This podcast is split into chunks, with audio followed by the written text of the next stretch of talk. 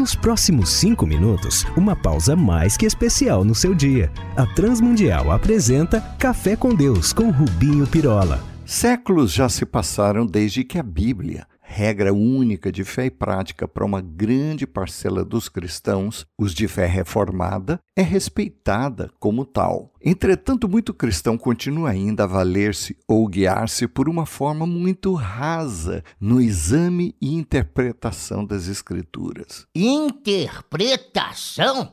Tem crente que nem lê a Bíblia, quanto mais a interpretar. Aff, eu não tolero crente. Ô povo desviado. Eita, calma, amigo. Mas o problema é sério. E daí, por não terem um mínimo de atenção, é que existe tanta fake news ou fake doutrina e a causar tanto desastre na vida dos cristãos. Boa, cafeiteiro! Exegeta! Sei que podia nos ajudar esclarecendo esses fake crentes.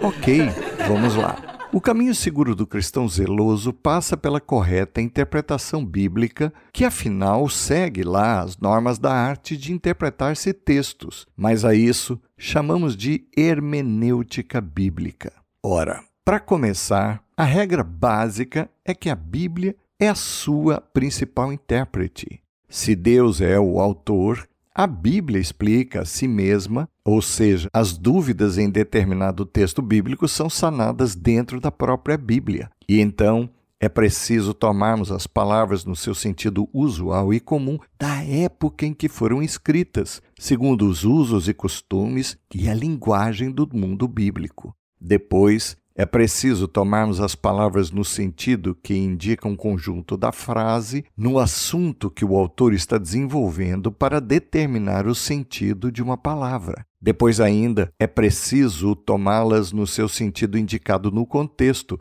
para que um texto sem isso vire pretexto. Ah, palavra fora do contexto. Vira pretexto para nos manter um cabresto Acertei?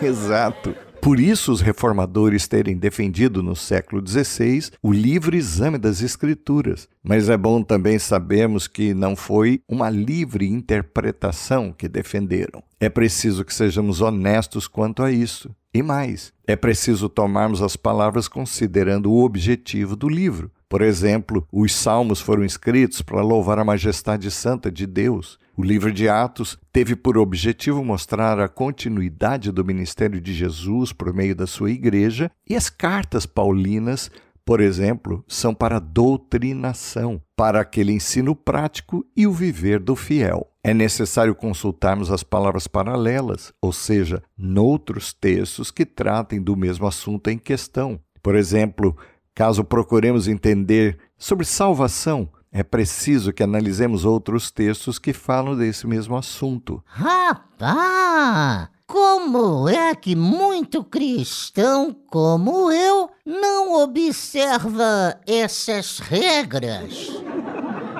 Exatamente. Nenhuma doutrina deve ser afirmada em cima de uma única passagem, pois ela deve considerar toda a Bíblia e não apenas um ponto ou verso. Daí que Paulo, ao escrever a Timóteo na sua segunda carta, capítulo 3, verso 16, adverte: toda a Escritura é inspirada por Deus e útil para nos ensinar o que é verdadeiro e para nos fazer perceber o que não está em ordem na nossa vida. Ela nos corrige quando erramos e também nos ensina a fazer o que é certo. Davi uma vez confessou no Salmo 119, 107: Sofri muito, ó Senhor, restaura minha vida como prometeste. Mas no verso anterior, parece esclarecer como isso pode ser feito. Prometi uma vez, disse ele, e volto a prometer: obedecerei a teus justos estatutos. E lá, no verso de número 105, afirma: tua palavra é lâmpada para os meus pés e luz para o meu caminho.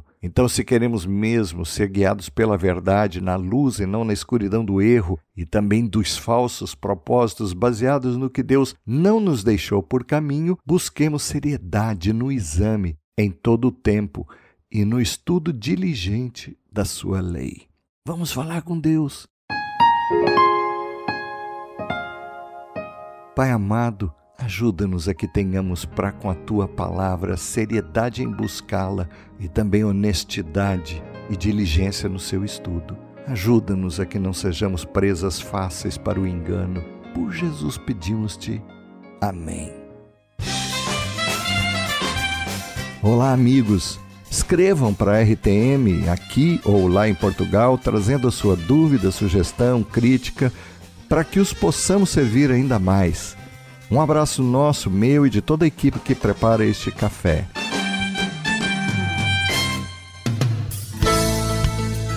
Se você gostou desse programa ou tem alguma dúvida, escreva para café com Deus sem acento arroba transmundial.org.br